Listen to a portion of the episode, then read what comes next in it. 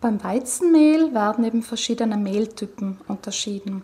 In Italien werden diese mit Ziffern bezeichnet, also 00 oder Doppel-Null, 0, 1 und 2 und zusätzlich gibt es noch das Vollkornmehl, das ohne Typenbezeichnung auskommt. Die ansteigenden Ziffern der Mehltypen geben Aufschluss über den Mineralstoffgehalt im Mehl. Die einzelnen Mehltypen unterscheiden sich aber auch von ihrer Farbe her. Das Doppelnullmehl 00 ist am hellsten und enthält daher auch am wenigsten Mineralstoffe. Dies deswegen, weil vor dem Mahlen die äußeren Schichten des Getreidekorns und auch der Keimling entfernt werden und sozusagen fast nur der innere Mehlkörper verarbeitet wird zum Mehl. Das Vollkornmehl dagegen hat den höchsten Mineralstoffgehalt und zugleich die dunkelste Farbe. Vollkornmehl bedeutet ja bekanntlich, dass das gesamte Getreidekorn mit all seinen Schichten und mit dem Keimling vermahlen wird. Im Doppelnullmehl ist der Keimling unerwünscht, weil er unter anderem Öl enthält, das bei längerer Lagerung ranzig werden könnte.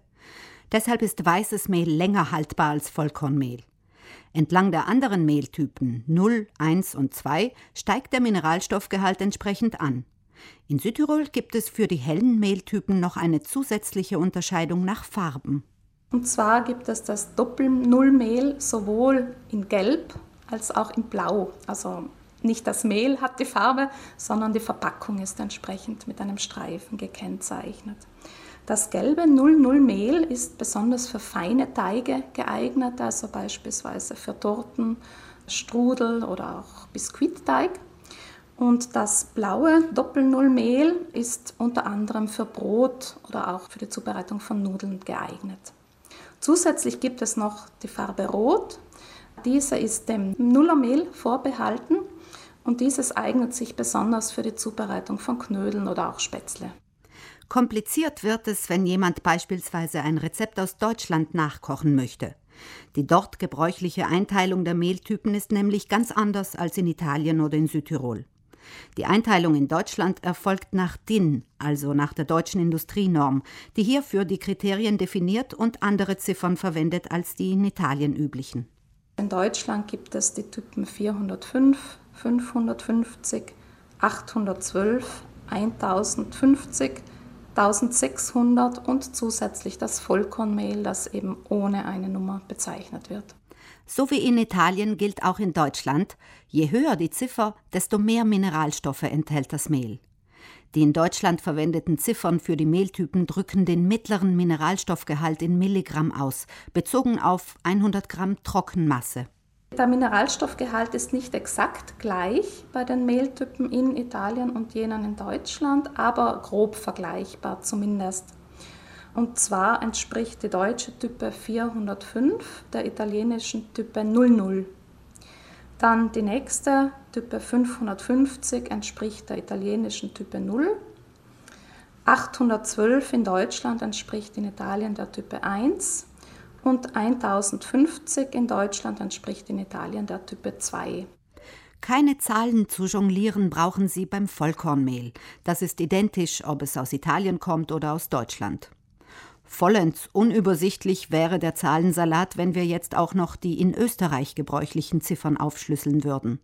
Da Mehl aus Österreich aber kaum in hiesigen Geschäften zu finden ist, beschränken wir uns auf die in Österreich gebräuchliche grundsätzliche Unterscheidung bei Weizenmehl. Was vielleicht für uns relevant ist, ist die Unterscheidung der österreichischen Heldenmehle in griffiges Mehl und glattes Mehl. Und da wird der Mahlgrad angesprochen. Also glattes Mehl, das ist besonders fein vermahlen. Es fühlt sich deswegen zwischen den Fingern glatter an und nimmt Flüssigkeit schneller auf. Und deswegen ist es für feine Teige sehr gut geeignet. Das griffige Mehl ist etwas gröber vermahlen und es benötigt deswegen etwas länger, um Flüssigkeit aufzunehmen. Deswegen müssen die Teige etwas länger quellen.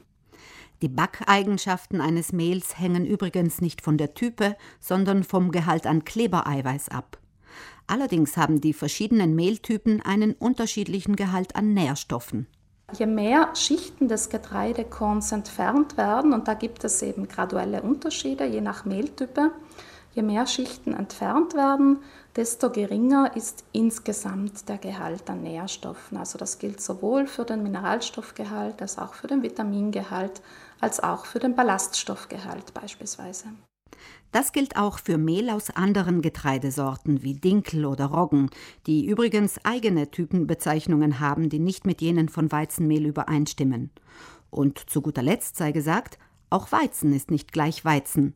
Hartweizen wird verwendet für Teigwaren wie Nudeln, für Bulgur, Grieß und Couscous, eignet sich aber auch für Mürbteige ohne Ei. Weichweizen enthält weniger Klebereiweiß und wird vorwiegend als Mehl für Brot und Gebäck verwendet.